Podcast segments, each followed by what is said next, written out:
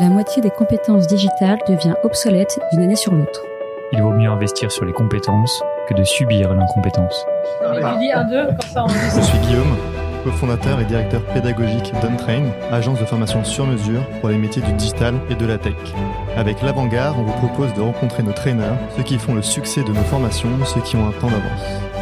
Ils sont spécialistes marketing, data, acquisition, produits et ils viennent vous confier en 5 minutes les clés de leur efficacité. Ce sera court, concret et ce sera utile demain. Bonjour à tous et bienvenue dans un nouvel épisode de l'Avant-Garde. Aujourd'hui, on a à nouveau la chance d'avoir Camille, Camille qui est Head of Community chez Malte et qui va venir nous parler des techniques pour faire grandir une communauté. Bonjour Camille. Bonjour Guillaume. Alors peut-être avant de parler de techniques d'acquisition, est-ce que tu peux nous parler de ton métier tout simplement?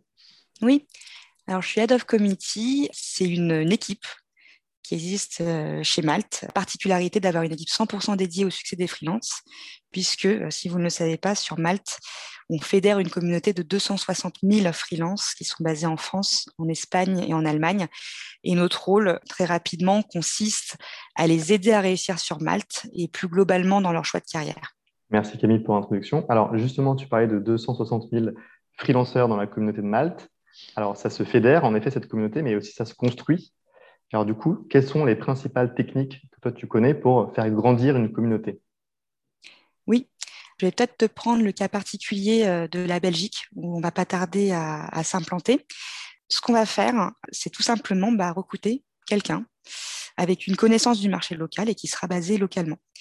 Et cette personne, on va évidemment pas la livrer à elle-même, elle sera soutenue euh, par une équipe centrale et aussi le savoir-faire d'autres équipes locales qui ont été euh, confrontées à des problématiques similaires puisqu'on a dû aussi hein, bâtir from scratch depuis le, début bah, des communautés à Paris, à Lyon, Madrid et Munich. Donc on a, au fur et à mesure des années, aggloméré un ensemble de, connaissances, de bonnes pratiques, euh, de processus et on a développé des programmes. Donc l'idée, c'est vraiment pas de, réinventer la roue, euh, c'est plutôt de s'appuyer sur quelqu'un et on sera assez vigilant sur le, recrutement, qui, a un esprit en fait entrepreneurial et, euh, qui a aussi un, sens critique pour que cette personne puisse justement ne pas copier-coller l'existant, mais plutôt prendre ce qui est bon à prendre de, de, nos bonnes pratiques et adapter quand c'est nécessaire euh, ces bonnes pratiques ou ces process euh, ou ces actions euh, d'acquisition aux spécificités du, marché.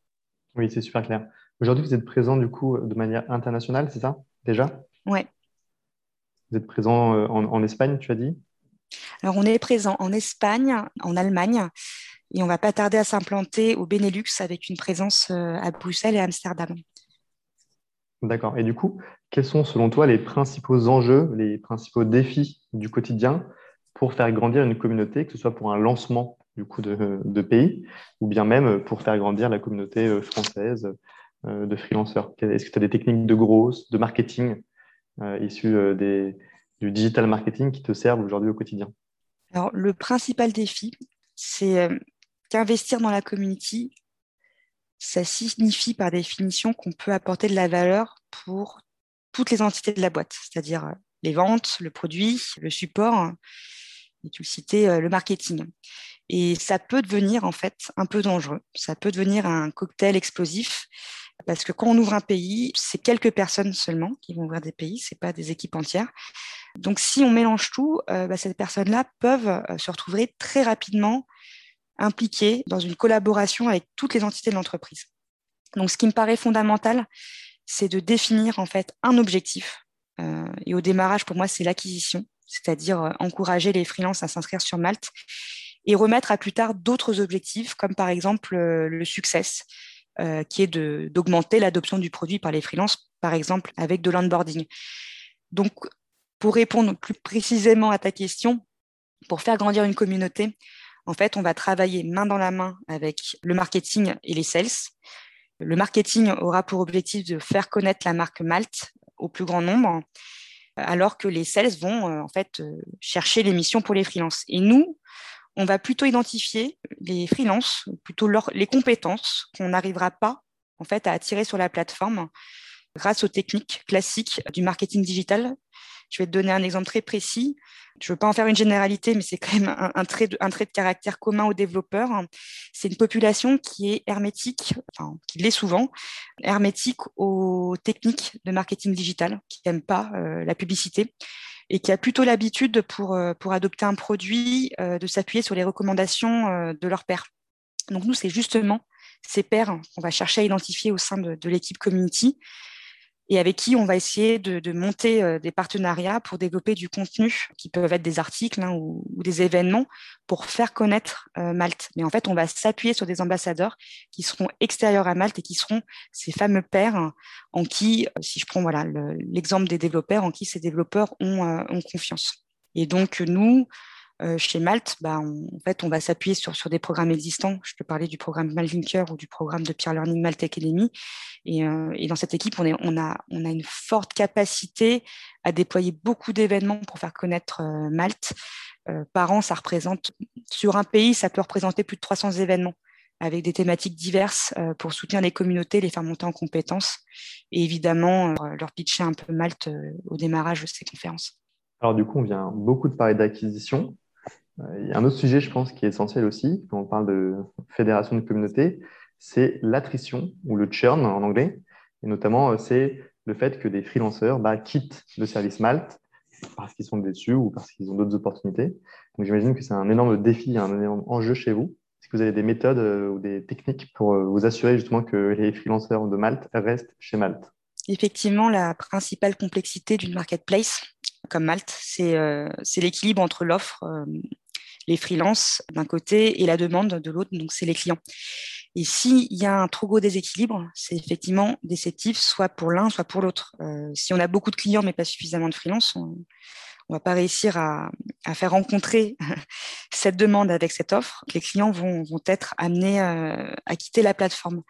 Donc c'est un équilibre qui est très difficile euh, à trouver et auquel on est évidemment très vigilant.